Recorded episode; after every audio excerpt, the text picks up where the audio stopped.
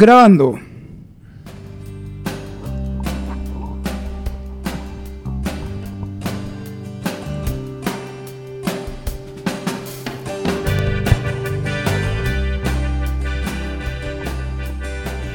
Hola, bienvenidos a un nuevo capítulo de Polvo Enamorado. Después de tiempo nos volvemos a ver, como dice la canción. Y es que en esta ocasión nos reunimos ya físicamente para poder tratar un tema muy especial. Acompañados de los alegres señores Ángel Hoyos. Jonathan Sonrisas Melquiades. Gabriel Lagrimita García. y Josué el entusiasta Aguirre. Hoy en esta ocasión nos hemos presentado como comadrejas, ¿no? No sé si alguien nos seguirá desde esta etapa de podcast cuando Sí, sí, hacíamos hay comadrejas. gente- hay gente Solíamos hacer la misma gracia, sigue. ¿no? Sí, sí, sí. de, de ponernos nombres Con así su- parodiando el tema. ¿no? Claro, Porque claro. hoy día vamos a hablar sobre el triste, es decir, todo lo que ocurre, acontece después de una ruptura que genera ciertos episodios de depresión, en algunos más que en otros. Eh, ya vamos a contar nuestras experiencias y para ello nos hemos bien curtido con una canción que es creo que la que da origen al tema que vamos a tratar el día de hoy, que es El Triste de José José, o al menos la canción que se hizo conocida por la voz de este cantante, famoso cantante mexicano. Entonces, tomando en cuenta todo esto, yo quiero hacer la pregunta a Jonathan. Uy, Jonathan, ¿por qué no has traído los soportes para los micros el día de hoy?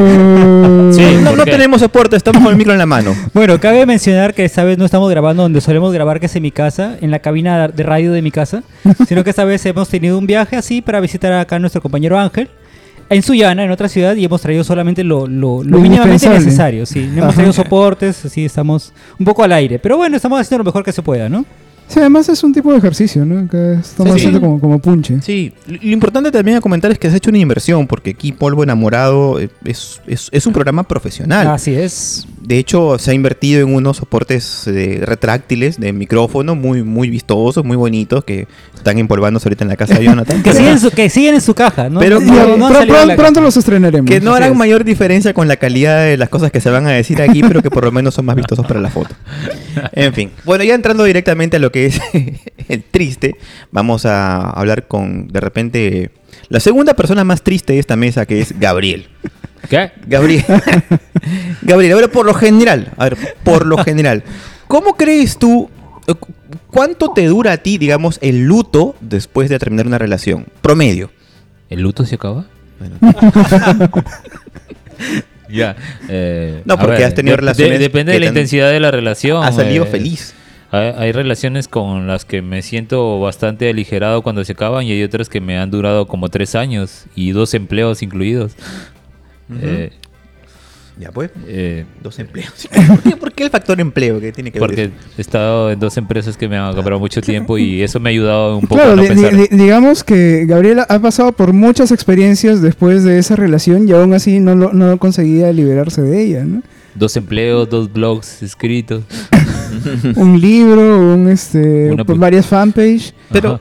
yo no estoy muy de acuerdo. Con, bueno, sí, sí, conociendo la experiencia de Gabriel, pero no necesariamente creo yo que mientras más dure una relación, necesariamente más va a durar el luto, ¿no? Porque puede ser que sea una relación que dure mucho tiempo y uno llegue al extremo de la saturación. O sea, puede ser dos años, tres años, y al final uno terminar liberado, ¿no? Porque ya realmente ya no la aguantaba, pero por la misma inercia de la relación, uno elige continuarla porque no se imagina la vida sin esa persona. Y, y también depende de las circunstancias en las que acabe esa relación, ¿no? Pues si es una, es una circunstancia, qué sé yo, de infidelidad, por ejemplo, que te, hicieron, te fueron infiel, creo que no, no te va a afectar tanto, tanto, tanto como si Mm. fuera otro tipo de motivo, ¿no? O, o quién tomó la decisión, ¿no? Porque si a ti te terminan y tú todavía creías que la relación iba bien, Ahí sí vas a sufrir un montón, Claro, claro, es- claro. Es más difícil que si tú eres el que toma la decisión de terminar. sí, sí, ¿no? sí. En mi Pues- caso, la ruptura, el mismo día de la ruptura, de esta ruptura larga, de, esta, de este luto largo, eh, yo sabía que me iban a dejar, estu- estuve con ustedes más antes de eso, pero como que en principio yo fue, fui el que dijo, ya pues si me vas a dejar, déjame de una vez, en vez de alargar esto. Y, y así pasó. Y Tú en- colaboraste. En, en- en ese momento me sentí un poco ligero, liberado, porque ya me ya era como la cuarta, quinta ruptura. O sea, no, no éramos de los que terminábamos una semana y a la siguiente regresábamos. Eran como rupturas espaciadas y en- como que en momentos ya que parecía que ya se terminaba del todo. Y esta ya era como que la gota que derramaba el vaso para mí ya era una situación de ju- injusticia, por decirlo así, porque Ujú. ella sabía lo en serio que iba con ella y que me esté como paseando, alargando todo para simplemente terminar otra vez en el mismo ciclo. Dije, ah, ya, a la, a la miércoles y a seguir, pero al día siguiente ya no me sentí tan liberado, fue como que empecé a sentir el golpe. Ajá. Pero yo Pero ¿tú, tuviste la tentación de querer volver, de... de buscarla, no, ni de volver tampoco. Yo me mantuve firme con el- este caso de exiliarme de ella, nos bloqueamos mutuamente, dejé de circular por sitios por donde circulábamos ambos. Y como yo estaba en una empresa esclavista que me absorbía todo el tiempo, eh, no, no- tenía tiempo para pensar en eso y lo aproveché de cierta manera, pero cada vez que no estaba trabajando era como que me venían las lágrimas. Claro, y en los karaoke Y- también y- las y canciones estaban ahí omnipresentes. Gabriel nos llamaba, me acuerdo, nos llamaba regularmente para, ¿no? Para aconsejarlo y para darle Le un poco de a Jonathan una vez fortaleza. que yo estaba que me quebraba ahí en el trabajo, Sí, en, sí, un- sí. en uno de mis en mi refrigerio de un día de almuerzo, lo llamé Jonathan, le conté ahí con lágrimas y Ajá. chorreando por todo el almacén. Sí, no, de verdad, Gabriel este, estaba muy deprimido en esa ocasión. Y yo siempre cuento esa anécdota de que en una ocasión estábamos en un karaoke, o en mi casa, creo que fue un cumpleaños mío. Y habíamos estado cantando muy alegremente y Gabriel luego comenzó a poner las canciones de ella y comenzó a cantar. Y se, se puso- se deprimió. Sí, y sí, después sí. vio que comenzó a llover, así como que asomó la ventana y vio que estaba lloviendo y dijo, bueno chicos, Ya me voy. eh, ya está, está lloviendo, voy a aprovechar para salir a caminar bajo la lluvia. Y se, y se fue así todo triste a Porque así, caminar del porque así nadie puede ver que estoy llorando, ¿no? y de ahí sale la frase. Pero, Gabriel, en, en general, vamos a hablar de promedios, ¿no? vamos a ponernos aquí científicos, eh, empíricos. Eh, ¿Cuánto promedio te duran a ti los, los lutos? O sea, más o menos dos semanas, un mes, una- dos meses, un año. Esa es la única eh, luto largo, la verdad, de ahí dos semanas, un mes. Dos semanas, un mes. Ya. Bueno, la misma pregunta para ti, John. Bueno, como yo lo comenté antes, yo creo que depende de la situación. Por ejemplo, yo tuve una relación de adolescente que duró tres años, ¿no? Cuando tenía mis 15 años por ahí.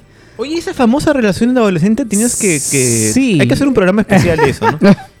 Fue una relación bastante compleja, completa, con altos y bajos. Una montaña, una montaña rusa ahí relación. hay que invitar a la... No, a que dé su la- versión, claro, ya, como, ya no vive- un Laura Bozo, ¿no? Que- Ya, ya no vive en Perú, pero igual podemos, podemos, igual habría que localizarla por, claro, por bueno, Zoom o algo a- así. Por Zoom, así como en- hemos en hecho un manicomio. en.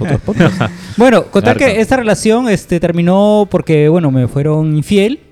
Entonces, este, creo que en su momento no me afectó tanto porque era como que yo ya me lo esperaba, porque muchas personas me lo venían diciendo, ¿no? Entonces era como que ya me, me iba haciendo la idea, pero que en el fondo no quería aceptarlo. Pero cuando ya llegó el momento definitivo de terminar la relación, eh, no me... Recuerdo, al menos lo que puedo recordar, que no sufrí mucho, ¿no? O sea, fue una etapa... eh, igual el luto como tal me duró igual un par de semanas, pero no hubo sufrimiento, ¿no? No, no hubo esa sensación de extrañarla, de escuchar canciones y pensar en ella, de intentar buscarla otra vez, de pedir explicaciones. O sea, no hubo eso, ¿no? O sea, fue como que ya... Es como que caí en cuenta de que, oye, no te están valorando, weón. O sea, date cuenta, ¿no? Entonces creo que fui más consciente de esa otra parte, un poco más igual agresiva, no sé. Eh, igual, y, y creo que ayudó mucho que muchas personas, amigos míos, me, me dijeron, oye, weón, date cuenta. ¿No? Entonces creo, creo que fue por ese lado que me ayudó un poco a superarlo mucho más rápido esa, esa ruptura, ¿no? ¿Y tú, Ángel? ¿Cuánto más o menos te duran a ti esos episodios post-relación? Bueno, eh, digamos, en las relaciones de enamorados que he tenido, la, la única ruptura que, que tuve, estuve triste, me imagino que a poco más de un mes, más o menos. Tal vez más, pero como, digamos, se mantuvo la amistad después de tiempo, eh, no, no fue tan chocante, ¿no? Pero recuerdo alguna situación en la cual, digamos, he, sentido tristeza por terminar una relación que no era necesariamente de, de- de romántica y que eh, esa depresión me habrá durado unos tres meses más o menos, ¿no? Hasta, hasta el punto que, que, bueno, me fue más fácil cuando, mm, por ejemplo, me mudé de ciudad para más o menos eh, eh, evitar un poco los, claro, evitar un poco los recuerdos y eso, ¿no? Pero eh, luego ya todo fue bien, ¿no? Pero sí, creo que eso fue como tres meses más o Pero menos. tres meses para mí me suena bastante tiempo. No sé, no sé ustedes, pero Porque tres es, meses. es como dices, es- ¿no? Eh, depende mucho de la, de la situación, de... Sí. Ajá. Depende de lo que uno ha, ha invertido en la relación, ¿no? Vamos a ponerlo en términos eh, bancarios. Sí, es que efectivamente si uno se, se ha entregado mucho, ¿no? Ha, ha entregado mucho capital, o sea, de su, de su tiempo, su dedicación, ¿no? sus esperanzas, eh, ha hecho muchos proyectos, entonces el hecho de que ese castillo se derrumbe, eh, al final hace que el, que el duelo sea mucho, mucho mayor, ¿no? Puede durar mucho, mucho tiempo, pero eh, si en realidad ha sido una relación, por más que haya- por más de que la relación hayan sido dos años, tres años, si uno no se ha comprometido mucho ahí y lo ha tomado como algo muy a la ligera, eh, como un pasatiempo, como al- algo simplemente por diversión. Algo entonces, fugaz. entonces, de verdad que no, no dura Claro, mucho, que, ¿no? digamos, tampoco es que en, en el caso que menciona Josué, este, no se altera mucho tu estilo de vida, ¿no? no eh, que esta persona ya no es en tu vida, digamos que no cambia mucho tu rutina o no este, altera mucho tus, tus planes a futuro, ¿no? En cambio, cuando, digamos, se corta eso con alguien con quien compartes pues todo, es como volver a empezar, ¿no? Volver Claro. a rearmarse y eso. Claro, claro. Tiene ¿Por qué, mu- Jonathan, ¿qué, qué pasa? Porque, porque parece te, que... te veo parece- chupando los dientes. No, Jonathan. no, es que me acordé. pero, a ver, vamos, a contar eh, experiencias, supongo, ¿no? Claro. Entonces, este, me acordé de una relación que yo tuve hace como cinco años, ¿puede ser? Ya. Eh, fue que una relación fue corta, pero bastante intensa, ¿no? Eh, estuvimos saliendo como un mes y empezamos la relación y fue como el siguiente mes fue como Sí, se ríe Gabriel. como Ya sé qué historia es. como como súper intensa, o sea, a tal punto de que yo me mudé al, al departamento de ella, ¿no? Este y cuando se acabó, porque también como empezó se acabó abruptamente, eh, a mí me costó bastante superarlo. Claro, o sea. oye, e- ese, ese duelo duró más que Sí, toda la relación. Sí, ¿no? es- tal, tal cual. El duelo duró más que la Sí, relación. sí, ¿verdad? Tal cual. Sí, sí, sí. Fue un mes de estar saliendo como, ¿no? de, estar, de estar saliendo a ver qué pasa. Otro mes fue de ya estamos con todo en la relación, ¿no? O sea, viviendo juntos, compartiendo cosas, saliendo todos los días, conviviendo prácticamente. Y cuando se acabó, porque también se acabó así muy abruptamente, que ya, ya he yo le he comentado en algún podcast anterior, ¿no? Que, que ella, digamos, que le dio mucha prioridad a su trabajo y que por su trabajo, digamos, fue un poco la, la excusa para terminar conmigo. Este. A mí me dolió muchísimo, ¿no? Me dolió muchísimo y me afectó bastante fuerte, ¿no? Yo me acuerdo que a Josué, con Jo- Josué me, me- me acompañó bastante en ese, en ese periodo de, de- de luto, de duelo, ¿no? Eh, y yo recuerdo que me, me costó bastante superar esa ruptura, ¿no? Eh. Sí. Igual, o sea, me, me costó, me costó regular, o sea, empezar a, igual ya empezar a salir a conocer nueva gente y todo, pero fue una, una etapa bastante oscura para mí, ¿no? Así es. Sería bueno que le cuentes a la audiencia que está escuchando ese podcast y no el otro donde contaste la anécdota de la ruptura. Eh, ¿cómo- ¿Qué fue lo que te dijo el guardián cuando saliste del departamento por última vez? Bueno, ella, ella vivía, vi- bueno, vivía, vivía, no sé, en un condominio, este, en un condominio, condominio privado, ¿no? Entonces el guardián era como que siempre me, ya me conocía, ¿no? Que yo entraba y salía. Y cuando me vio salir ya con, mi- con mi mochila, ya con mi trapito, así como, como el chavo cuando se va, ¿no? Cuando, cuando, como el chavo cuando lo botan de la vecindad. Así, así iba yo también con mi, con mi bolsita.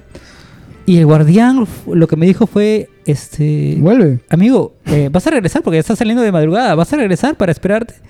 Y yo le dije, "Eh, no, creo que ya no voy a regresar. Y ahí nos abrazamos y Nos justo- abrazamos. Sí, me dio un, un abrazo, un abrazo así de, de- para confortarme, ¿no? Y justo empezó a llover y bueno, fue, fue, una, fue un momento bastante intenso, ¿no? Con el guardián. Pero te quedaste en la caseta con el guardián esa noche. No, fue, a- este amigo, te entiendo, ¿no? Ah, todo, todo se puede superar. Y me dijo alguna, una- alguna frase así motivacional. Y bueno, ya, ¿no? Este, ahí, bueno, felizmente estuvo Josh, eh, Josué, este, para apoyarme en estos momentos, ¿no? Pero, pero sí, bueno, lo recuerdo ahora con, con cierta gracia eso, pero en su momento fue bastante doloroso, ¿no? Pese a que haber, haber sido una relación muy corta, eh, creo que el luto fue mayor que la relación en sí misma, ¿no? Claro, claro que- creo, creo yo porque tenías tú... No sé, es raro, ¿no? Porque en realidad como que tenías muchas esperanzas puestas en, en una continuidad que no se dio, pero por otro lado también recuerdo que había cosas de esa relación que no te gustaban mucho y, y- y estabas más o menos conforme con la idea de terminar en algún momento, ¿no? Pero creo que al final te sorprendió que te rechazaran de esa forma. ¿no? Sí, igual no, no me gustaba, por ejemplo, eh, que pasáramos, a pesar de estar viviendo juntos, que nos veíamos, que nos ve, eh, nos veíamos muy poco, ¿no? Porque, como te digo, eh, su trabajo la absorbía demasiado. Pero eran cosas a las que yo igual podía adaptarme, igual podía ir, eh, adaptarme un poco, pero al final, pues eso fue lo que, lo que, lo que, lo que prevaleció, ¿no? El, el tema de su trabajo. Y bueno, ahora lo entiendo, ¿no? Ahora lo entiendo. Ujú. ¿Y Claro. tú, tú, Josué, nos has contado este, cuánto ha sido tu periodo más largo? El más de- largo, seis meses. De luto. Más corto, una noche. ya. Está bien. Es que sí, pues depende mucho de la relación. Ajá. Yo tuve una relación, como he contado en otro podcast, que fue una relación de verano y que surgió como una relación de verano, en el cual esta chica con la que estuve, desde un comienzo fue muy clara conmigo. Me dijo, ¿sabes qué? A mí me gustas, yo te puedo aceptar, pero tienes que tener en cuenta de que yo en el mes de, de marzo, eh, estamos en enero, eh, me voy a ir a Trujillo a estudiar y ya no voy a regresar. Pues voy a, voy a tener mi pensión ahí y ya, de verdad, yo no quisiera continuar con una relación porque quiero dedicarme al estudio y todo. Y yo acepté ese trato y yo sabía pues que no iba a ir más allá de, más allá de febrero. Entonces, el día que terminamos fue, me acuerdo que le dije, vamos a hacer como si nos vamos a ver mañana, así que no hagamos dramas y simplemente nos despidamos así, tipo, chao, nos vemos mañana. Y efectivamente nos despedimos, chao, nos vemos mañana, ¿no? Y se acabó y nunca más nos, nos volvimos a ver. Eh, y entonces, sí, me dio un poco de pena. Me acuerdo que esa noche, sí, me dio un poco de pena, ¿no? Recordando Ujú. ¿no? que lo habían pasado bien y todo, porque fue una relación bonita. Pero al día siguiente se me quitó porque es como que ya tenía la idea de que eso iba a terminar ahí y, y no tenía más futuro que eso. Entonces, no me empeñé mucho, ¿no? No. Ujú. Sí, estaba claro ya. Seguimos hablando en términos bancarios, ya no tenía, no tenía una agencia de cobranzas que, que iba a venir a tocarme la sea- puerta y decía, hey, debes algo, no. Ya sabía, ¿no? De hecho, me acuerdo que tiempo después a ella le escribí para saludarla por su cumpleaños porque sabía que día era su cumpleaños, más allá de, de cuando terminamos. Y se molestó, porque, así como en plan de que, oye, te dije que no nos volviéramos a hablar. Ah. De que, oh, bueno, le dije, tranquila, ¿no? O sea, no, no, no pasa nada. Simplemente me acordé saludando. que era tu Ajá. cumpleaños, ¿no? Y parece que estaba medio rayado o algo que después me escribió para pedir mis disculpas. Y, Ya, y me ya. dijo, no, no pasa nada, no, que estaba de mal humor y tal. Bueno, esa fue la última vez que hablamos, pero igual yo tengo buenos recuerdos de esa relación, aunque no, no fue muy intensa, pero fue entretenida, fue, la pasamos bien, ¿no? Creo que ella también la pasó bien. Creo, que sí. Este, pero después también he tenido otro periodo de, de- duelo, de luto eh, mucho más largo, que tiene que ver más con, efectivamente, con cuando uno idealiza, cuando uno idealiza a la otra persona. Porque creo que en el fondo no éramos el uno para el otro, pero yo tenía muchos proyectos con esta persona y solía creer que era la, eh, la persona correcta para mí. Al final el tiempo se encargó de hacerme ver que no, pero en su momento sí, estaba muy convencido de eso. Ujú. Y eso hizo que durante mucho tiempo yo me negara a aceptar la ruptura. Eh, sobre todo cuando soy una relación con la que, que he terminado y vuelto a realizar con ella. Entonces eso siempre me volvía la esperanza de que podía volver a realizar en, una- en- en un siguiente turno. Entonces ese- esa relación con esta chica sí, sí me, me costó superar. Me costó superar. Y yo podría decir que a ella no tanto como a mí, pero yo estuve muy, muy mentalizado en ella y eso también me trajo un periodo largo, ¿no? Pero Pero qué tan largo, más o menos. Seis meses. Seis sí, meses. Eso ha sido lo- creo que lo Ajá. máximo que, he estado, ¿no? De repente los tres primeros meses, o sea, una, una depresión así muy, muy intensa, pero después ya se iba pasando, se iba diluyendo, ya el sexto mes estábamos ok, ¿no? Estábamos chévere. Entonces, eh, eh, pero igual ha sido una experiencia interesante y agradezco que se haya dado en la juventud, o sea, cuando era un poco más joven, antes de los 20 años, porque eso también me ayuda, me ayudaba a madurar ya, ya creo que no, no regresaría a tener un- una depresión así. tan, ¿no? tan larga. Sí, pues, porque hay un, hay un refrán budista que dice, eh, el dolor es inevitable, el sufrimiento es tu elección, Es opcional. es opcional. ¿No? Entonces, evidentemente hay cosas que te impactan y que te hacen, te duelen, ¿no? Porque te, que te chocan, ¿no? Por ejemplo, que te rompan, que, te- rompan el corazón, que te digan eh, algo que tú no esperabas, te puede chocar mucho y, y, te duele, ¿no? Pero ya el hecho de prolongar ese sufrimiento ya es elección de uno, ¿no? Decir, sí, machacarte todo, tres, cuatro, cinco meses el hecho de que sí, no, sí, eh, es una tal por cual, esto sí, no sé qué, yo no merecía esto, bueno, ya eso es un poco decisión de cada uno, ¿no? Sí, me, un- me- me parece que tuvimos un programa hace, hace poco que era tam- también un de- sobre un tema parecido, ¿no? De, eh, también tenía que ver con, la, con las rupturas. me parece. Lo mencionamos un poco, creo, pero no me acuerdo ¿Qué ahora pasa? mismo ¿Qué pasa? Oye, el ánimo, Dios mío. Ya, y este- pero estamos también lo de- que yo de estaba aquí. pensando, aparte de que no sé por qué no te da calor la barba, eh, eh, es que he tenido lutos donde que me han durado menos de un mes, pero había momentos donde creo que ya me estaba recuperando antes de los 15 días y había como que como que alguna parte de mi cerebro me estaba forzando a mantener en el, en el sentido, era como que ya estaba relajado y nuevamente hacía un trabajo mental como para volver a entristecerme. ¿Pero ¿Tú crees que tú crees que también eh, entra a tallar ahí el factor social? O sea, en plan de que tus amigos, la gente que conoces, espera que tú sufras eh, cierta cantidad de tiempo como para demostrar que eres, eh, que eres romántico. No, creo que haya sido así porque la mayoría de mi grupo de amigos me mantenía así como que no, ya fue, ya esto. Olvídate. Olvídala, ya te mereces algo mejor que esto y que lo otro. Ella se lo perdió, la clásica. Sí, pero Eh, Ga- Gabriel, tú eres un romántico. O sea, un Claro, romántico. Yo creo que claro, eres un y- romántico clásico, ¿no? Gabriel, un romántico. Ah, clásico. Sí, o sea, eh, eh, que lleva rosas, que lleva peluches, que Claro, es, yo- cap- yo- es capaz yo- de mandar una yo- serenata, yo- ¿no? Yo, yo creo que Gabriel es- va por ese lado. Cuando, cuando me enamoro, sí, romantizo demasiado las relaciones y ese es un fallo mío porque es justamente lo que pasó con esta relación donde tuve como años de duelo porque justamente idealicé todo. A pesar de que ya, ya conocía por dónde fallaba la relación, como que hice oídos sordos de todo y me, man- me mantuve ahí, pero Claro. eh, al final todo, e- todo eso de idealizar me golpeó a mí, más que a ella. Ujú.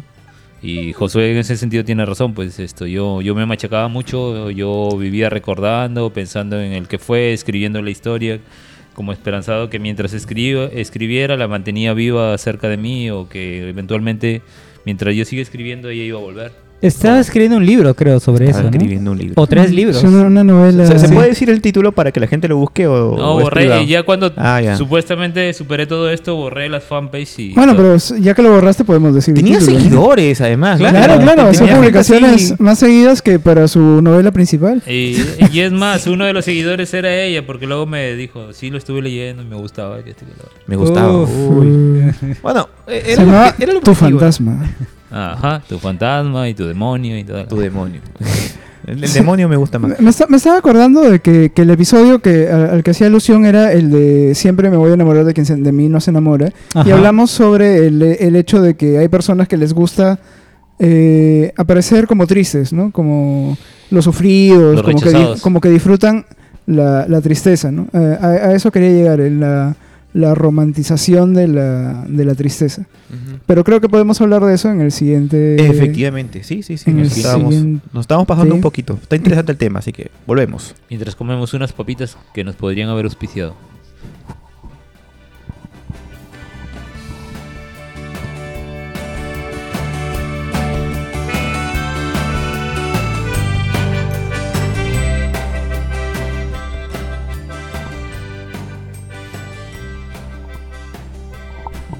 Bienvenidos de vuelta con su podcast favorito, Polvo Enamorado. Habíamos dejado la acción eh, hablando un poco sobre la romantización de la tristeza, sobre las personas que se sienten atraídas por la tristeza, que les gusta sentirse tristes o cómo se ven cuando están tristes. No, no, no, ya. No, no creo que sea así. No, a ver, O dime, sea, dime. o sea, creo, creo que creo que eh, efectivamente hay gente que busca sentirse triste, triste, pero creo que no, no lo busca porque haya un gusto ahí, sino como que es una, es una forma de probarse, ¿no? Creo que hay gente que eh, extiende la tristeza precisamente para probarse que es una persona que es capaz de, de todo lo contrario. O sea, si tú eres capaz de, de estar triste, o sea, también eres capaz de, de estar alegre, de estar bien, ¿no? Si tú eres capaz de sufrir por amor, entonces también eres capaz de amar. Entonces, eh, es como algo que es como un residuo que queda, en este caso después de la ruptura, que te hace confirmar el hecho de que has sido un buen amante. Porque si obviamente, si obviamente después de terminar tú no sientes nada, dices, ah, es que nunca la quisiste. ¿No? Es, es- Digamos, es como una confirmación de que hubo algo que te importó, ¿no? Eso es, eso es lo que le preguntaba a Gabriel, ¿no? Porque tiene mucho que ver con el tema social de lo que la gente va a pensar, ¿no? Que también tiene que ver en el caso de- del fallecimiento de un ser querido, ¿no? Por ejemplo, si que si uno si muere este ser querido y tú no lloras, entonces nunca lo quisiste, ¿no? Pero es una idea es una idea que está presente en la sociedad, pero no obedece realmente a un sentimiento in- interno, ¿no? Y, Claro. y, y- y profundo. Y es justo algo que le dije hace poco a Ángel, que cada uno vive el sufrimiento a su manera. Creo que no todos procesan el dolor de la misma, de la misma forma. Lo que yo le comentaba de que he sufrido pérdidas de seres queridos y que ah, se me habrán salido lágrimas en el momento. Y sin embargo, leo una novela o veo alguna serie que me gusta y muere un personaje y me rompo en ese, en ese momento en- por un ser ficticio en lugar de alguien, por alguien que ha existido, que es que ha sido palpable en mi vida. Eh, creo que, que difiere mucho de cómo, cómo cada uno esto lo experimenta o lo golpea el dolor. En mi caso, he usado el dolor en algunas ocasiones a mi favor, pese a que lo he, sufri que lo he seguido sufriendo, eh, para bajar de peso, para escribir novelas. Ujú. Como Ah. una motivación. Es más, en Serga eh, esto fue como que había terminado con una pareja en ese entonces y dije, ya bueno, me voy a dedicar a mis cosas y el próximo año voy a escribir una novela y lo hice, lo hice en nueve meses. de- Es que como la canción de José José, ¿no? O sea, eh, eh, me ayuda, eh, tu- el dolor me ha ayudado a vivir, ¿no? O sea, Ajá. me ayu- ¿Cómo era? He podido ayudarme He- a he vivir. podido ayudar. No entiendo realmente nunca he entendido bien esa parte, ¿no? Pero se entiende que como que él, No, él- como que- el ave fénix, Él ¿no? dice, eh, pensando en tu amor, me he ayudado a vivir. se ha motivado, ¿no? En, en- Claro. en Fue como ese- que le dio- como una palanca, como que le dio fuerza para continuar, ¿no? Claro. Entonces, como dice Gabriel, ¿no? Eso... Eh, es, La es como... Te- O sea, sí te ha motivado la, la tristeza. Eso es lo Sí, que estás eh, y diciendo. ¿no? le, le he usado a mi favor porque muchas veces la depresión suele ayudarte a engordar, que es mi caso en la alegría más bien. Y- pero yo la, la usé para bajar de peso y bajé un montón y muchos de mis amigos lo vieron. Y lo usé como, como energía, me mantenía activo. eh. Yo quería evitar estar pensando en cosas tristes y lo que hacía era machacarme haciendo ejercicios para que cuando saliera de hacer eso solo quería caer y dormir y no pensar. Claro. Bueno, es que sí, es, es- es, este... La idea es evitar los extremos, ¿no? Tú has podido sacarle provecho a la tristeza y, y está, y está bien. Porque el otro problema pues sería que te deprimas y que efectivamente salir de esa situación es, es muy difícil, ¿no? Y, y durante ese estado de depresión encontré gente que me gustaba, que no, que de alguna manera me hacía olvidar el luto. Eh, un sentido, el luto seguía ahí, pero eh, yo seguía sintiendo, seguía, eh, pongámoslo, enamorándome, entre comillas, esto, me- seguía atrayéndome otra gente y, y no tuve problemas en manifestarlo en ese periodo. Miss Fan, como le he llamado en algún programa, es una chica que de la cual me enamoré durante el periodo de luto de esta relación fuerte. De esta relación fuerte y, y disfruté bastante de, de este, de este gusto, de esta atracción. Eh, es más, le terminé diciendo durante mucho tiempo de que tenía muchos sentimientos por ella y que no sabía elegir las palabras exactas en ese momento, pese a que ya había vivido bastante. Pero que me gustaba de una forma muy tierna que no me había pasado desde hace mucho tiempo. ¿No, ¿No será que inconscientemente estabas buscando al- aliviarte con el concepto de que un clavo saca otro clavo? No, para nada. ¿Tú, cre- tú crees eso, Jonathan? ¿Un, un clavo saca otro clavo? No, y es más, yo lo dije en algún momento, en algún podcast que hemos tenido, como consejo, yo decía, eso no es sano, ¿no? O sea, un clavo no saca otro clavo. Eso no es de buenos cristianos. Eh, bueno, no sé, de buenos cristianos o de buenos budistas o lo que sea, pero yo lo aconsejaba como algo no válido, ¿no? O sea, algo que a la larga no iba a ser beneficioso, no iba a ser bueno, ¿no? Eh, La pregunta original. Nos habíamos desviado de la pregunta original. ¿Cuál es la pregunta original? Bueno, yo, yo le estaba hablando a Gabriel sobre los extremos de la tristeza, ¿no? O sea, no dejarse envolver por ella, pero tampoco negarla por completo, ¿no? Porque está bien sentirse triste de vez en cuando. Ah, claro, pero yo... Eh, está, bien senti- está bien sentirse triste, es pero... normal sentirse triste. Claro, es- claro, está, claro, está bien pero cuando yo, me, siento, la cuando yo me siento y- triste, me derramo en tristeza. eh, y así que prefi- No es que trate de evitarlo, simplemente cansarme para el momento de la tristeza y que no me pegue tanto. Sí, está- estaba pensando un poco en la, en la película este, de Intensamente, ¿no? Donde justamente va de, de ese tema de... Que evitar la tristeza y al final la tristeza es necesaria, creo. Claro, que es, es saludable también procesar la tristeza y darse un tiempo para, para estarlo, ¿no? Porque no, no, no todo el tiempo puede ser este éxtasis y alegría y, emo- y emociones, ¿no? Eh, Ya, y en- Jonathan. Estábamos hablando contigo ¿Qué pasó? sobre lo del clavo saca otro clavo y ya dijiste que no, pero Se ha zafado, se ha zafado. tú había ¿tú dejado cómo lo- el micro y se había ido a caminar allá predica, patio. Me, me, me gustaría hablar un poco sobre el tema de la tristeza. Es que no puedo, no puedo evitar reírme porque me causa mucha gracia lo que están comentando aquí, lo que están queriendo decir. Ah, ah, vale, vale, vale. Bueno, lo que yo quería Pero- comentar es que en mi caso, creo que un poco, un poco comparto lo de Gabriel. O sea, en mi caso yo creo que la tristeza me gusta. O sea, me gusta eh, estar en ese eh, vacío existencial al que te lleva la tristeza Dios. cuando terminas una relación que ha sido fuerte, que ha sido, que ha sido bonita, que ha sido intensa. O sea, creo que eso, esa, ese hueco eh, donde, donde caes, donde todo es oscuro y donde de, de alguna forma no sabes cómo salir, creo que en mi caso personal eh, me ayuda también, o sea, me ayuda, eh, siento que reconecto con otras cosas, siento que reconecto con la música, siento que reconecto con la escritura, porque me ayuda a escribir. Eh, en mi caso pongo The Cure y, y- y- y con la música y un trago, o sea, creo que, creo que son etapas que, digamos, me ayudan a ir saliendo de, esa, de, de ese hueco en el que estoy. ¿no? O sea, creo Ujú. que, que la misma oscuridad a la que te llevan los malos sentimientos o, o- o el haber perdido a una persona, me van, esos mismos sentimientos malos me van ayudando o empujando a salir de, eso mismo, ¿no? O sea, creo que, que dentro de todo la tristeza que lleva, que conlleva una ruptura, una ruptura que ha sido eh, de una relación pues muy intensa, muy bonita de, de alguna forma, eh, termina siendo beneficioso en mi caso, ¿no? O sea, creo que dentro de todo me ayuda a escribir, me ayuda a sentirme de alguna forma más eh, mejor y me, ayuda- me impulsa a conocer a nueva gente, nuevas personas, a salir del círculo en el, que- en el que estoy metido, ¿no? Sí, te entiendo perfectamente. Y es más, yo quisiera enamorarme ahorita intensamente de alguien y que me deje mañana para motivarme a, Pero a yo creo perder que esta eso, barriga. eso está mal, pues, porque yo creo que eso, es, eso está busca- es buscar las cosas por, por, por, por sus efectos negativos, ¿no? O Es por que- sus efectos es- neg- Es que ya, claro, yo comprendo, yo comprendo que, que efectivamente después de terminar una relación uno, por la saturación, como que ya ese apetito por, por estar con alguien ya haya sido saciado y lo que queda ahora es un estado de vida más o menos contemplativo, ¿no? Donde uno comienza a, a- a- a portarse de una forma más filosófica, ¿no? O sea, con un plan de qué, es la vida, ¿no? O sea, a dónde voy a ir así, ¿no? todo ese tipo de cosas. Y eso también te motiva. A mí también me ha motivado un montón. Me acuerdo que un verano que también me dejaron, que fue el verano del 2008, fue un verano bonito en cierta forma porque para lidiar con la con la ruptura también comencé a leer mucho, ¿no? Me acuerdo que eh, saqué todos los libros de la biblioteca, de mi biblioteca que no había leído, los puse en una torre y dije, no voy a salir de este cuarto hasta que no lea todos estos libros. y leí un montón ese verano, leí un montón y, y- también comencé a fumar, eso fue lo negativo.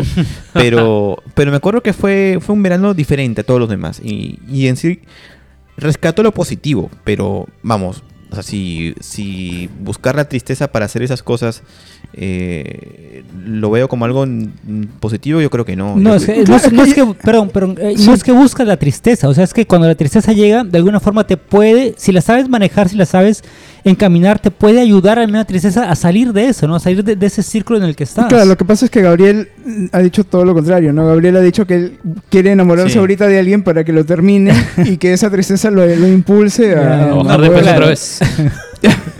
Claro, eso, eso es un poco absurdo, ¿no? La tristeza, digamos, llega de manera de, imp- de improviso, ¿no? No, no, no, la, no, la, no la tienes que, Por eso. que- que me- buscar. tiene que aparecerme alguien que me enamore hasta la médula y, y que me deje así como... O sea, que me lo, bote lo- a lo la que mala. quieres es, lo que necesitas es tal vez este eh, conectar contigo de alguna manera que puedas eh, en- entrar en esa, en ese estado mental, en esos sentimientos, Ahora sin viene- necesidad de, de que la estés pasando mal realmente. ¿no? Claro, ahorita que le he, he invocado el, desem- el poder del desempleo, de repente esa, esa tristeza también. Yo creo que con el tiempo uno, uno llega a ese, a ese estado con la madurez también, porque es- cuando uno es joven, eh, un- uno tiene una vida muy frenética, ¿no? Es que es mucho de... eh, Cuando no estás con la, con la novia, con el novio, eh, est- estás de salida con los amigos, y cuando no estás de salida con los amigos, estás en la universidad, y, siempre estás como haciendo algo. Entonces el encontrar un momento para, para ti solo puede ser complicado en ciertos aspectos. Pero cuando uno ya es maduro y más o menos es más dueño de su tiempo, ya puede llegar a ese estado sin necesidad de tener una ruptura que te aleje de la persona con la que prácticamente compartías la mitad de tu tiempo, de tus amigos y también de tus estudios, porque es que hay gente que también deja sus estudios y deja de ir a la universidad, al, al- al- bueno, al colegio no se puede dejar de ir, pero a la universidad y, y se aísla, pues justamente, justamente por, para, para afrontar la ruptura, para estar solo, para lidiar con eso a su manera, ¿no?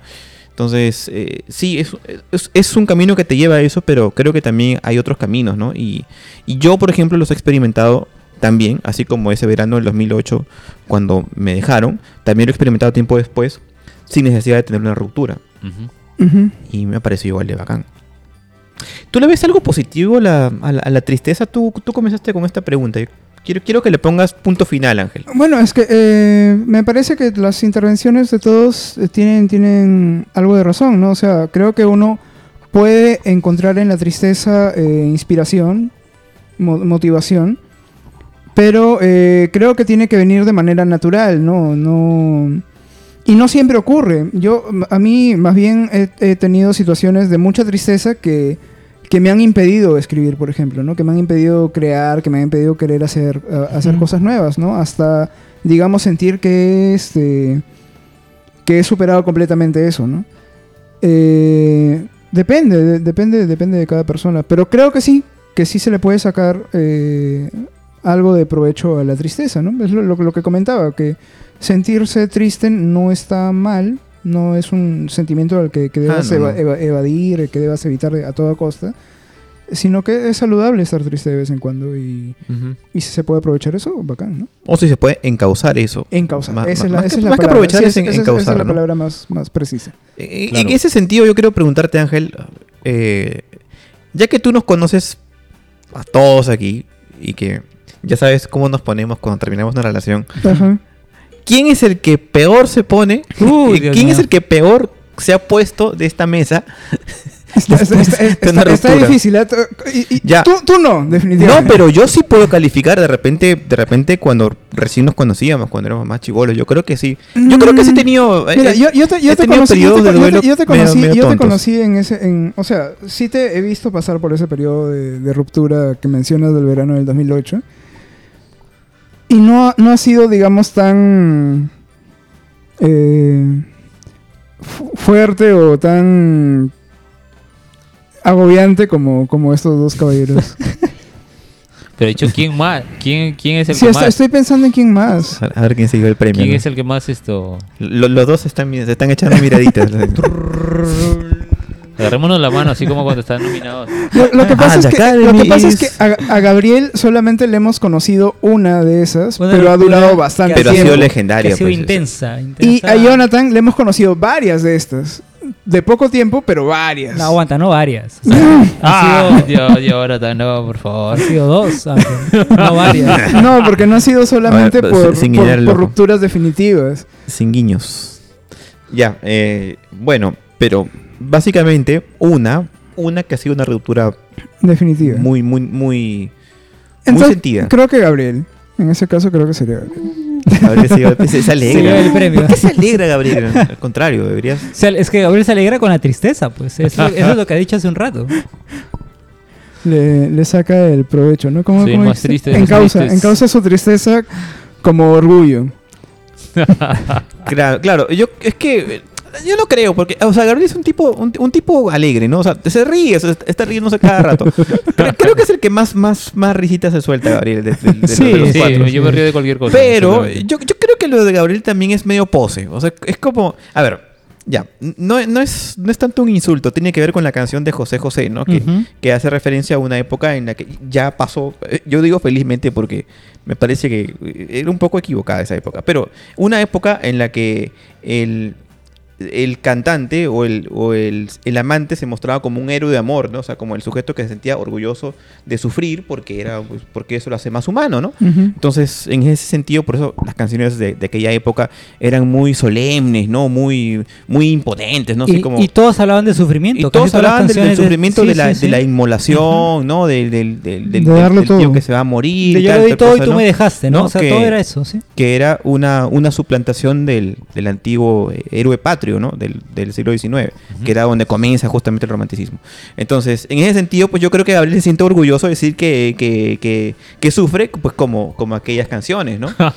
Pero Es un romántico Yo, clásico. yo hace un O sea- momento acabo de mencionar que ha habido duelos donde básicamente ya, ya como que me sentía recuperado, superado y era como que mi propio, yo mismo me obligaba a, re- a retomar el luto porque sentía que, que aún tenía que vivirlo un poco más, pero básicamente ya no me dolía.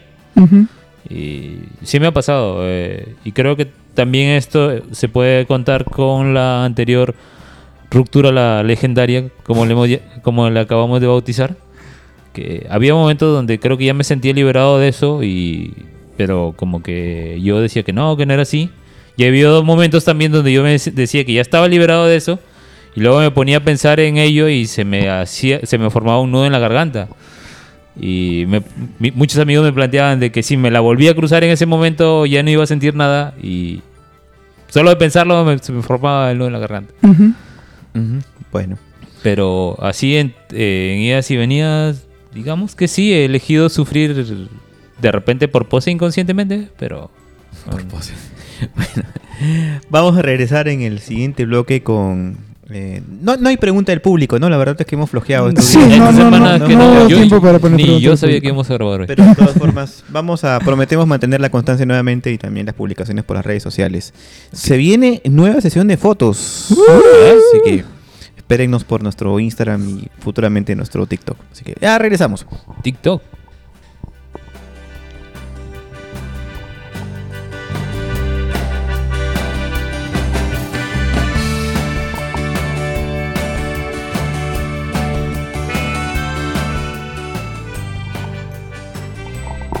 A ver, pregunta. Pregunta directa. Yo no, no quiero que me anden con rodeos con esta pregunta. A ver, Uf. ¿qué señal tiene que aparecer, tiene que manifestarse para estar seguro de que ya has dejado atrás la relación? Que has terminado. John. Ah, yo creo que una señal puede ser eh, que te empiece que te empiece a interesar una, otra persona, por ejemplo. No Que empieces a... No, no necesariamente, está bien, pero creo que una de las tantas señales que pueden existir es que te puede interesar otra persona, ¿no? Que te puede empezar a ilusionar otra persona, a querer conversar mucho más con, e- con otra persona. Eh, no sé, o sea, puedes conocer a, a alguien más en ese periodo de luto, por ejemplo, o, o ¿no? O, o de estar, eh, digamos, en ese periodo de que ya dejaste, la- de, de que te terminaron. Eh, y creo que el estar interesado en alguien más puede ser una señal de que igual ya, oye, igual ya lo superé, ¿no? Igual puede ser que ya estoy olvidando a la otra, a la, a la, a la ex, digamos, y estoy pensando en alguien más. Pero hay que diferenciar lo que dijimos hace un momento de que un clavo no saca otro clavo. es que no, es lo mismo. O sea, O sea- una cosa es buscar intencionalmente a una persona para intentar olvidarla, aunque, o sea, in- intentar olvidar, digamos, a la ex eh, a la fuerza, ¿no? Pero otra cosa es cuando se da de forma natural, ¿no? Cuando sin buscarlo, ¿no? Sin buscarlo, de repente empiezas a tener amistad con alguien más, a, a- a conversar mucho más con esta otra persona y te empieza a interesar de otra forma, de forma natural, ¿no? Y que se empieza a dar de forma natural. Yo creo que por ahí empieza, puede ser una señal de que, oye, Claro, ya, claro, ya cuando pasó, es- ¿no? Cuando es de forma natural, sí, sí. ¿Tú. Ángel? Eh, no lo sé. No, no, no, no se me ocurre ahorita una. Cuando has tenido tu, tu ruptura, ¿qué cosa te hizo, te hizo saber que ya estabas preparado para estar con otra persona o simplemente no sufrir por la Claro, persona claro, que has dejado claro. atrás? Sí, yo, yo creo que es cuando ya, eh, digamos, encuentras motivación en otra cosa, ¿no? No necesariamente en otra relación o en otra persona, simplemente, este, tú no tienes tiempo para sentirte triste porque estás, no sé, entusiasmado con algo más, ¿no? Eso, eso, creo yo. Un ejemplo puede ser ejercicios, coleccionismo, series. Claro, claro, claro. Sí, eh, incluso proyectos propios. ¿no? En Claro. mi caso, aparte de que ya no pienso por, en toda una semana en eso o en todo un día, que es un logro para mí, eh, el, hecho de que, por ejemplo, yo soy de las personas que cuando están tristes, en parte deciden aislarse hasta de los amigos, y ustedes lo conocen bien, y que no quiero salir, no quiero ver a nadie de alguna manera, de repente hablar por teléfono y eso, pero Eh, lo que más noté cuando me estaba recuperando de lo de la legendaria era que lo que extrañaba no era ella, era mi vida con mis amigos, volver a ver a mis amigos. Ajá. Y, y, y esa sería una señal para mí. Bueno, eh, los, los retomar amigos, esto, los la amigos vida nunca se fueron, ¿no? ¿Ah? Tú- los amigos nunca se fueron, digo, el que se, el que se fue fuiste tú. Ah, claro, pero No, o sea, pero digamos, en tu caso lo notaste porque ya querías volver a juntarte con tus sí, amigos. me Ajá. deprimía no verlos más bien ya. Ya, ya, ya. ¿Y tú, Era, otra depresión dentro de la depresión. o saliendo de la depresión. Cre- Creo que el punto de quiebre está cuando uno siente que ha aprendido a estar solo. Y yo me doy cuenta de eso cuando, cuando me digo a mí mismo, oye, prefiero, me gusta más estar así de lo que me gustaría regresando con esa persona. O sea, cuando, cuando me hago esa cuestión, ¿no? De que, oye, ¿estoy mejor así? O si es que se diera la oportunidad de regresar con esa persona ahorita mismo, lo aceptaría. Entonces ahí es cuando yo digo, mira, ah, claro, o sea, si, si- si- elijo no regresar con esa persona, aunque ella venga y me lo proponga, entonces es que ya estoy libre, ¿no? Ujú. Y, y sí, tengo que confesar que en algún momento, en, en algún momento también utilicé la estrategia de un clavo saca otro clavo. Pues ha sido cuando he sido más inmaduro, ¿no? Con el tiempo me he dado cuenta de que, de que es más, más mejor. Va a sonar un poco cursi esto, un, un poco de... Un poco aliade, pero eh, cuando uno se enamora de sí mismo, ¿no? Cuando uno, cuando uno deja de enamorarse de aliade. persona. eh, es que suena, suena un poco ese discurso, ¿no? De que Ya, se No, no, ti no, mismo Ya, está Aprende- mal. aprender a estar solo está, está muy bien, Está- ¿no? está mal dicho eso, Lo que todos deberíamos estar apuntar. solo. Entonces- creo que eso lo de un clavo saca otro clavo es cuando uno es igual, como tiene razón, uno cuando es igual más inmaduro, más impulsivo, ¿no? No piensas, o sea, quieres ha- hacer todo de, de- de arranque, ¿no? Entonces, igual eso de un, cla- un clavo saca otro clavo, pues es cuando aún no has crecido aún mentalmente tanto, ¿no? No llegó al séptimo sentido. Sí. Sí, pero, a ver, eh, yo tenía una relación así, pero éramos conscientes porque en ambos casos estábamos en el mismo proceso. O sea, yo estaba con, con esta chica y ella conmigo, porque ella terminó con su enamorado y yo a su vez había terminado con mi enamorada en ese momento. Y lo sabíamos y, y era como, era como que vam- vamos a ver cómo nos va. Y al final no nos fue bien y terminamos. Y terminamos por lo sano, ¿no? No, no fue Ah, como, bueno. no hubo un engaño ahí como en plan de que, no, sí, la verdad que yo quiero algo contigo. No, era como en plan, mira, acabo de terminar con mi enamorada. Sí, yo también. Bueno, vamos a ver cómo nos va, ¿no? ¿Qué te parece? Y ella dijo, bueno, vamos, veamos. Y fue lo que tuvo que hacer, ¿no? Y y ya esa fue la última vez que, que tuve una relación o que busqué es- ese tipo de estrategia. Pero bueno, eso ha sido también creo una época de medio, medio inmadurez. Ahora, eh, nos están haciendo ya ahorita una señal, un señal aquí eh, del switcher, dice que estamos por el Sí. tiempo, pero yo no sé. En la cabina ver, nos están dando Yo, la yo- señal. pero yo creo que todavía tenemos para, para al menos para una preguntita más. Una pregunta más. Una dale, preguntita dale. más. Dale, a ver, bueno, a ver. eh, cosas que no debes hacer y cosas que debes hacer. Bueno, es la pregunta, es la pregunta pendeja, porque es obvio. O sea, cosas que sugieres y que no sugieres en ese periodo, ¿no? En el periodo de duelo. En el periodo de, de duelo. Comenzando por Ángel. Buscar a la otra persona. Es lo que no de, debes de hacer. arranque, de arranque, no, no- nada de, de que llamo a la ex, de que te extraño, de que en una borrachera te escribo, no, Claro, no, para claro, nada, claro. ¿no? Eso es este hacerte daño a ti y a la otra persona. Por De dos. todas maneras, ¿sí? Sí, eh, eh, um, eh, lo que se debe hacer en esos casos, creo yo, aconsejo yo, es este mantener la distancia. Ajá. Mantener la distancia saludable hasta que sea posible hablar sin que se despierten sentimientos. No se Entre vale, acabo de partes. decir todo lo que iba a decir. Pues cla- Claro, pero es, es- es una idea que también hem- hemos repetido de- con distintas palabras a lo largo del podcast, ¿no?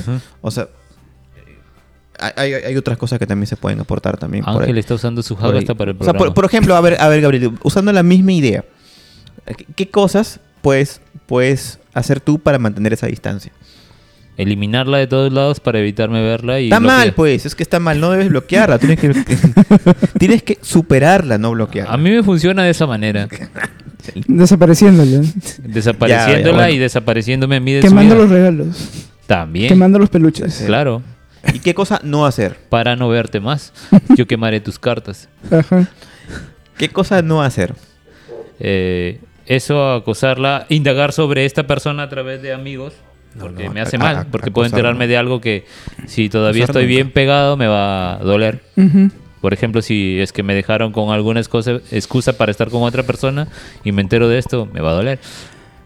Claro, claro. Eh, indagar, por eso te digo, con terceros, eh, salir más con los amigos, aprovechar de ellos, sería algo que hacer para distraerme, eh, concentrar, ah, concentrarme en algo que no haya hecho por estar dedicándole demasiado tiempo a esta relación. Por ejemplo, meterme en algún curso, eh, qué sé yo, aprender algún idioma. Ah, mira, mira. Mira, es creativo. ¿sí? ¿Y Todo lo que, gastar, que gastas en restaurantes se lo puedes gastar en un curso. Claro, ¿no? Una maestría. En algunos casos. John, cosas que no se deben hacer y cosas que sugieres para afrontar mejor este. a este ver, duelo. eh, cosas que no se deben hacer, eh, stalkear a esa otra persona. Ajá. Ujú. Stalkearla, crearte cuentas falsas para seguirla, eh, intentar, co- eh, lo- creo que ya lo dijeron, es contactar con, a- o sea, pedirle a amigos que tengan en común, oye, a ver, ¿qué ha puesto de estado en, eh, de estado en su WhatsApp, no? Ujú. Cosas así, ¿no?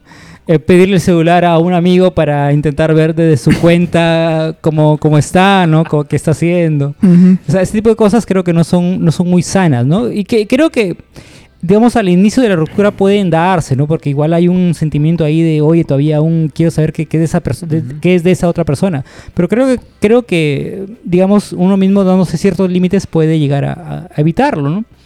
Y cosas que, que, que uno debe hacer, creo que ya lo dije en algún podcast anterior, las cosas que uno debe hacer cuando, cuando una ruptura es muy, muy, muy fuerte, muy, muy, muy dolorosa. Eh, rodearte de amigos que te van a, a confo- a reconfortar, ¿no? Eh, de personas de confianza con las que tú puedes contar para, para que sean tu apoyo, para que estén ahí contigo, con los que tú puedes contar, oye, puedo ir a tu casa este fin de semana, me siento, me siento solo, me siento, necesito compañía y que esa persona se pueda decir que sí, oye, sí, vente, ¿no? O sea, creo que rodearte de, ese- de, de- de tener amigos así, con ese nivel de confianza, creo que, que ayudan mucho, ¿no? En mi caso, lo digo con- con- abiertamente, o sea, creo que con ustedes tres, este, creo que esto ha pasado, ¿no? Pe- Pero para traer este- alegría, no traer lágrimas. Bueno, alegría.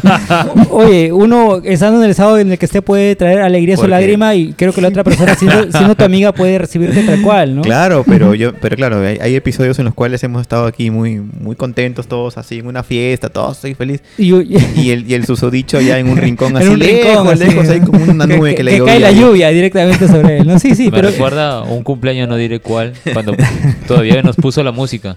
pero, pero, pero creo que ay- ayudarte de, ayudarte de personas en las que tú confíes y que confíen en ti, creo que ayuda muchísimo también, ¿no? Claro, claro. Es verdad. Eh, en, en mi caso, brevemente, cosas que no haría, escuchar música romántica. Bueno, ahorita creo que ya no hay mucho este problema porque la música de ahora, lo que, es, lo que está de moda, el reggaetón, tal, ya no te habla de tanto de sentimentalismo, sino que ya es, es, es puro culo, puro sexo y cosas así. Pero antes sí era mucho más sufrida, sobre todo la de Radio Ritmo y todas esas eh, Antes compañías que parecía no que, nos la han música te contratado para perseguía. Terminaba y el día siguiente te subías al micro y... Pero es que no sé por qué ese, ese gustito de la gente de- después de, de terminar va y escucha justo la canción de ruptura, No, de, no, de- de- llanto para, en la- Eso no lo hagan, no lo hagan. Escucha otra música, por último lleva tus audífonos y pon- ponte música más, eh, Bueno, más no tenía que te motive más. te Como, motive. como- como diría Cerati, pones canciones tristes para sentirte mejor. Así es. Uh, tal cual, tal Sí. cual. En fin, eso y cosas que me parece que ayuda bastante, por ejemplo, es hacer un viaje. O sea, salir de la ciudad, ir a visitar otros sitios, o sea, para no estar metido en el mismo sitio que recorrías con esa persona, que te trae los recuerdos, bueno, te ayuda un poco a despejarte. Sí, completamente Entonces, de acuerdo. Esos son, son mis consejos. Eh, para terminar, ¿poema tenemos? Buscamos uno. Googleamos uno. Bueno, no tenemos ahora, pero podemos googlear uno, uno, uno random, no sé. A ver, ¿alguna sugerencia? Le tocaba a Jonathan. ¿Alguna sugerencia? Un, un poema de poema de Tenemos el, ruptura, el ¿no? triste. El- o podemos leer la letra del, del triste, ¿no? De repente, ah, qui- quizás, quizás alguna persona no es de esta, de esta generación, no conoce mucho de, Sí, me parece de- una, de esa- una buena idea que, le- música, que- que leas la eh, letra del triste. Vamos a leer la letra del triste de José José, que es una canción, eh, digamos, clásica. No tanto de nuestra generación, pero, Pero sí, sí, Em- que em- emblemática de sí- esta sí situación. conocía, ¿no? ¿Quién la va a leer? Yo. Vale, vale. Eh, ok, a ver, vamos a poner música. Pero quiero, quiero que la leas con, con, con voz de triste, llorando. Una voz grave, profunda, melancólica. Ahí están las guitarritas de siempre. Ah, claro. El triste. Eh, qué triste fue decirnos adiós cuando nos adorábamos más. Hasta la golondrina emigró, presagiando el final. Qué triste luce todo sin ti. Los mares de las playas se van, se tiñen de colores de gris. Hoy todo es soledad. No sé si vuelvo a verte después. sin el lucero azul de tu ser, que no me alumbra ya. Hoy quiero saborear mi dolor. No pido compasión ni piedad. La historia de este amor se escribió para la eternidad. Es que no sé por qué parece algo que has escrito tú, Jonathan, así después de... de Qué una- de una- triste. Todos dicen que soy, que siempre estoy hablando de ti. No saben que pensando en tu amor, en tu amor, he podido ayudarme a vivir. Muy bien. Bueno, no, no- no nos reímos porque le estamos faltando el respeto a la canción, sino porque nos imaginamos a Jonathan diciendo esas cosas y, y es muy creíble. O sea, No es- sé, es yo, sí, sí, yo sí, pensé que, que esto, que esto iba a terminar como uno de esos sketches de Videomash donde está leyendo sus poemas y todos se cagan de risa. Sí, sí, Yo sí, pensé sí. que iba- a- iba- esto iba a terminar de forma, de forma solemne, pero, pero veo que no. Sí, que... Bueno, es solemne, ¿no? Es, es, una, es una buena canción, es una buena letra. Sí, sí, sí, de hecho, de hecho. como- ya como espe- repito, esperemos es que las dentro del generaciones contexto es que lo- jóvenes la nos reímos. Bueno, se debe. nada. eh, para no ser triste la despedida, chao. Chao, Ever, chao, Renato, chao, Diana, chao, Tania. Eh, les recordamos que está abierto los espacios de anuncios en, en este podcast por si acaso quieres anunciar alguna cosa relacionada con los temas que hablamos. Gracias.